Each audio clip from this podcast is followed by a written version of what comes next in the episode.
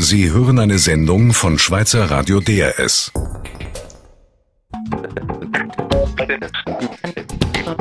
DRS 4 News.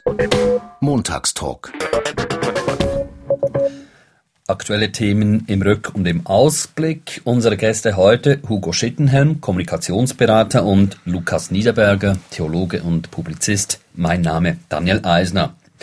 Hugo Chavez ist als Präsident Venezuelas wiedergewählt worden. Er beginnt eine vierte Amtszeit. Er könnte bis 2019 im Amt bleiben. Hugo Schittenhelm. Hugo Chavez hat noch nicht abgewirtschaftet.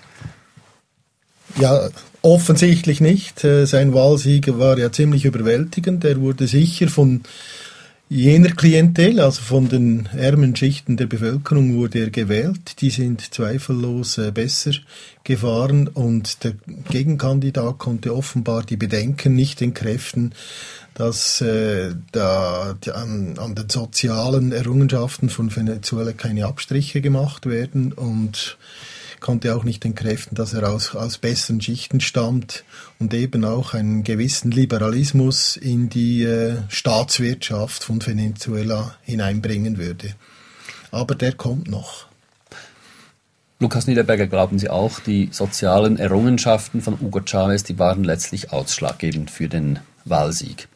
Ob das jetzt Errungenschaften sind, weiß ich nicht. Äh, da gibt es auch äh, Korruption und so weiter. Und, und äh, der Regierung geht sicher nicht ganz schlecht, so ähnlich wie früher in der DDR oder in anderen sozialistischen Staaten. Ähm, aber die Frage ist, was hat er effektiv für die ärmere Schicht getan? Offenbar geht es dieser unter, einer, unter dieser Form von Regierung besser als in, in anderen Staaten in Lateinamerika. Ähm, das wird wahrscheinlich in ganz vielen Gebieten der Welt äh, so sein, dass letztlich äh, die Frage, was tut man mit, mit einer breiten, ärmeren Bevölkerung, ähm, ich hoffe, dass es nicht nur kleine Vertrösterli sind, sondern wirklich echte Hilfen an die ärmere Bevölkerung. Weil diese 54 Prozent irgendwie sind die zustande gekommen und es waren ja viele, auch internationale Beobachter da. Also man kann jetzt nicht sagen, es sei Großwahlfälschung oder so geschehen. Aber die wirtschaftliche Lage des Landes, die ist, äh, auch wenn es der ärmeren Bevölkerung besser geht, ziemlich desolat.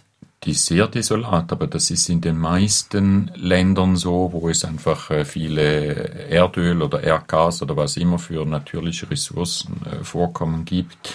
Äh, das ist einfach äh, wie vorprogrammiert, dass man sich halt verlässt auf diese Quelle und, und daneben nicht eine diversifizierte Wirtschaft eigentlich entwickeln muss, weil man auf diese ein, zwei Quellen voll vertraut.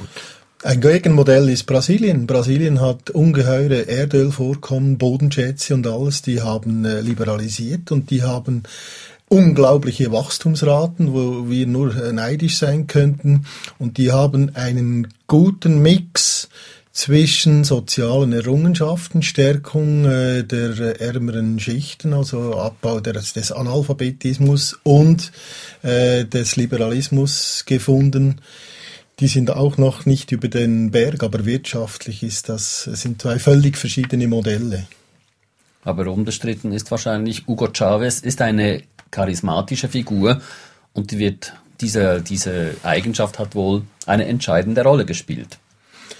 Ja, sicher, ja. Es gibt viele charismatische Figuren, die ähnlich sind, auch Fidel Castro. Äh, leider äh, verstehen sie nichts von Wirtschaft und äh, würgen die Wirtschaft ab und meinen, es sei äh, jetzt mit Erdöl getan, es sei mit einem guten Gesundheitswesen getan. Aber wenn es nicht eine minimale Freiheit gibt für äh, die Individuen auch zu wirtschaften und, und selber Wertschöpfung zu erbringen, dann äh, wird das längerfristig äh, äh, zu, zu einer ganz schwierig, noch schwierigeren Situation führen. Sehen Sie das auch so, Lukas Niederberger? Ja, nicht nur jetzt die Freiheiten äh, zum Wirtschaften, sondern es geht ja auch immer um Menschenrechte und um Meinungsfreiheit, Pressefreiheit, Versammlungsfreiheit. Also da würde ich schon sagen, nicht nur Wirtschaft, sondern ganz grundsätzlich Menschenrechte. Beim äh, nächsten Thema geht es auch um Menschenrechte. Es geht um Gurbanguly Berdi Mukhmayedov. Das ist der Präsident Turkmenistans, der heute zu Besuch ist in der Schweiz bei Bundespräsidentin Wittmer Schlumpf und Bundesrat Schneider-Ammann. Ein umstrittener Zeitgenosse, der sein Land mit eiserner Hand regiert. Personenkult, eben Menschenrechtsverletzungen, wie erwähnt, sind an der Tagesordnung. Offiziell geht es bei diesen Gesprächen, bei diesem Besuch um wirtschaftliche Zusammenarbeit. Turkmenistan verfügt über die viertgrößten Gasreserven weltweit. Ist es ähm, opportun, einen äh, solch umstrittenen Präsidenten zu empfangen? Das ist natürlich immer die Frage, äh, können wir jetzt andere, ich möchte nicht mal Namen nennen, von ganz großen Ländern, von ganz großen äh, Reichen äh, der Welt, äh, immer die Frage, soll man mit denen in, in Kontakt treten oder soll man sie boykottieren wegen ihrer mangelnden Demokratie oder Menschenrechtsrespekt? Ähm, interessant ist ja, dass, dass selbst äh, Amnesty International jetzt gesagt hat, ja, ist okay, wenn man den empfängt.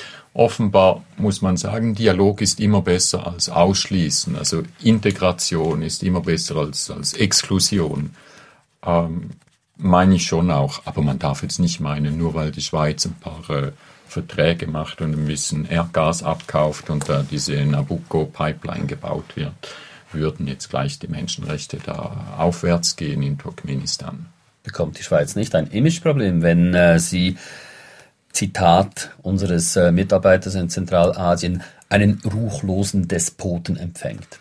Gut, wenn, wenn die Schweiz alle Kontakte mit allen äh, Despoten und äh, Diktatoren und äh, oder, oder äh, Quasi-Diktatoren abbrechen würde, da hätte sie wahrscheinlich einen schwierigen Stand. Und die Schweiz ist eigentlich prädestiniert, auch als, als neutrales Land, äh, gerade den Kontakt mit solchen, auch umstrittenen Regimes äh, äh, zu pflegen, weil also gerade in Menschenrechten äh, steht der Tropfen hüllt den Stein. Das muss auch thematisiert sein. Das muss auch, die müssen spüren, dass man ihnen auf die Finger schaut.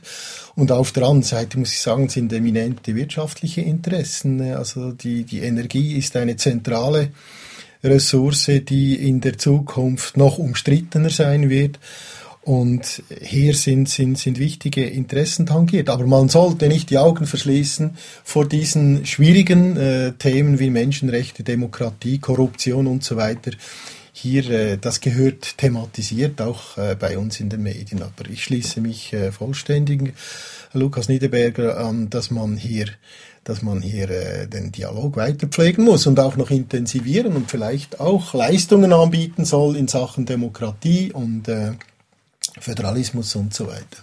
Also das Geschäft wäre so, wenn ich Sie richtig verstehe, Hugo Schittenhelm, die Schweiz profitiert wirtschaftlich durch Erdgas beispielsweise und umgekehrt bietet die Schweiz ähm, Demokratieverständnis an. Ja, aber auch äh, eine gewisse Kontrolle, oder eine gewisse, also die, unsere Vorstellung von Freiheit und und äh, und, und Demokratie, das, das könnte durchaus auch eine, eine Option sein für ein solches Land. Das ist der Montagstalk mit Hugo Schittenhelm. Er ist Kommunikationsberater und Lukas Niederberger, er ist Publizist. Seit Tagen diskutieren wir hier in der Schweiz über überforderte Parlamentarier. Der Grund, SVP-Nationalrat Peter Spuler tritt auf Ende Jahr zurück. Das wurde letzte Woche bekannt. Er müsse sich mit aller Kraft um sein Bahnunternehmen kümmern, das in einem schwierigen wirtschaftlichen Umfeld operiere. Das war das Argument. Beruf und Parlamentsmandat das äh, ginge, nicht, ginge nicht mehr zusammen. Lukas Niederberger, geht das wirklich nicht zusammen? Gut, ich glaube, so diese Koryphäen nehmen schon immer mehr ab. So früher gab es noch äh, einige mehr, die so oberst im Militär waren und dann waren sie noch Unternehmer und dann waren sie noch äh, National- oder Ständerat. Das wird sicher abnehmen, weil die Arbeitssituation, die Arbeitsanforderungen sind, sind ungemein höher. Also ein, ein Mann wie Vasella oder ich weiß nicht wer könnte sich das effektiv nicht leisten. Jemand, der jetzt wirklich in der Wirtschaft sehr äh, einen, einen, einen großen Betrieb leiten muss, das, das ginge nicht. Ähm, aber ich bin nicht sicher, ob wirklich die Arbeitsbelastung in diesen letzten Jahren so zugenommen hat. Wenn ich mit Parlamentariern rede, dann sagen sie eher, dass der Stress von den Online-Medien kommt, dass er von den Gratiszeitungen kommt, dass er von den Medien kommt, die sich immer mehr fürs Privatleben auch interessieren, der Parlamentarier, oder dass Bürgerinnen und Bürger, die halt auch Zugang zu Facebook und Twitter und E-Mail und so haben, dass die sehr viel mehr direkt sich melden und eigentlich keinen Respekt auch ein bisschen vor Privatleben von Parlamentariern haben. Vielleicht müsste man einfach die Sekretariate der, der Parlamentarierinnen und Parlamentarier aufstocken. Jetzt sind es, glaube ich, irgendwie 40 oder 60 Prozent. Vielleicht müssten es halt 80 oder 100 Prozent sein. Das wäre ein Diskussionspunkt, aber sicher nicht im Berufsparlament. Also zu viele Kanäle, die ein Parlamentsmitglied heute bewirtschaften muss. Ja, die Zeit ist eben so. Also äh, wenn ein Parlamentarier äh, gewählt, äh, wenn jemand Parlamentarier werden will, muss er wissen, was, was ihn erwartet. Vielleicht ist das auch ein bisschen die Aufgabe der Parteien, dass äh, diese Kandidaten auch auf die, darauf vorbereitet werden, dass sie sehen, was sie erwartet. Ich glaube, die, die, die Social Medias, die gehören heute zur Politik mehr denn je. Und damit muss man aber auch äh, umgehen können. Also meine Erschöpfungsdepressionen gab es schon vor 20 Jahren. Und heute wird das einfach. Also Sie sprechen äh, jetzt Nathalie Rickli an beispielsweise, oder Martin Bäumle beispielsweise. Oder, der hatte keinen, der, der ist einfach, äh, meine, diese äh, Sessionen, die sind wirklich anstrengend und wenn man da dann noch äh, den Turbo einschaltet, wie das der Bäumle eben macht, dann muss er auch für sich selber schauen. Also ich sehe das nicht so als dramatisch an. Und der Spuler, das ist wieder ein, ein ganz anderes Thema. Aber Tatsache ist schon, die Wirtschaft hat Mühe, auch äh, unter, also Unternehmer im, äh, dass Unternehmer im Parlament sind. Dieses Know-how, das geht mehr und mehr verloren. Es sind, äh, sind Funktionäre, es sind äh, viele Anwälte, es sind Leute, die, äh, die, die äh, offenbar den Beruf und das Parlament relativ gut miteinander vereinbaren können und auch unterstützt werden. Aber ich finde auch, die müssen unterstützt, äh, die müssen mehr äh, Support haben, äh, die müssen äh, Leute, vielleicht eben 80 Prozent äh, statt 40 Prozent äh, Sekretariatsleistungen haben, Sachbearbeitung und so weiter. Aber ein Berufsparlament, das ist ein absolutes No-Go in, in unserer plebiszitären Demokratie. Ich glaube, da sind wir uns einig, ein Berufsparlament hat politisch eh keine Chance in der Schweiz. Aber das System, das wir jetzt haben, das bedeutet offenbar gewisse Berufsgruppen, werden ausgeschlossen. Ja, das, das ist so, was jetzt das Parlament betrifft. Aber es ist nicht ausgeschlossen, dass sich diese Berufsgruppen äh, trotzdem aktiver noch in die Politik einschalten könnten. Sie müssen ja nicht jedes Wochenende irgendwie Würste brateln gehen im Quartierverein ihrer Partei, sondern ich denke, heute schaltet man sich eher online und punktuell und so in politische Diskussionen ein. Äh, jetzt mal abgesehen vom, vom Lobbying, das eh passiert. Ähm, ich würde mir manchmal wünschen, es würden sich auch Manager, die echt Verantwortung tragen in einem wichtigen Bereich der Gesellschaft, dass sie sich noch aktiver einbringen in die Politik. Zum Beispiel Herr Ospel, man denkt, man mag denken über ihn, was man will, aber er hat sich so punktuell in politische Diskussionen eingebracht. Fand ich nicht schlecht. Dafür muss man nicht im Parlament sitzen. Aber es gibt ja auch Diskussionen, dass der Parlamentsbetrieb als solcher effizienter gestaltet werden müsste. Beispielsweise, dass äh, die Zahl von Vorstößen eingeschränkt wird.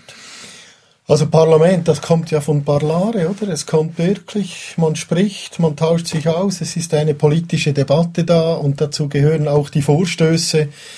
Jetzt jeder Parlamentarier äh, weiß, äh, ab einer gewissen Zahl von Vorstößen können die nicht mehr seriös behandelt werden. Aber oftmals ist die Ankündigung eines Vorstoßes fast wichtiger als nachher die Antwort. Und so äh, kommt es auch raus. Ich glaube, eine Kontingentierung der, der Vorstöße, das bringt nichts. Aber die Erwartung, dass diese Vorstöße auch adäquat behandelt werden, äh, das müsste man massiv, noch einmal massiv nach unten schrauben. Also Parlare impliziert auch Profilierung. Ja, ganz sicher. Ich möchte nur noch dazu sagen, dass, das würde ich sicher nicht jetzt, jetzt beschränken wollen, sondern wirklich alles, was diesem Parlamentarier helfen kann zur Unterstützung, zum Beispiel ähm, auch die Aufstockung oder Profilierung oder Professionalisierung der, der Fraktionssekretariate, da sind die kleinen Parteien zum Beispiel sehr im Nachteil gegenüber den großen. Das war der Montagstalk mit äh, Lukas Niederberger, er ist Publizist, und mit dem Kommunikationsberater Hugo Schittenhelm. Mein Name Daniel Eisner. Sie hörten eine Sendung von Schweizer Radio DRS. Mehr Informationen auf drs.ch.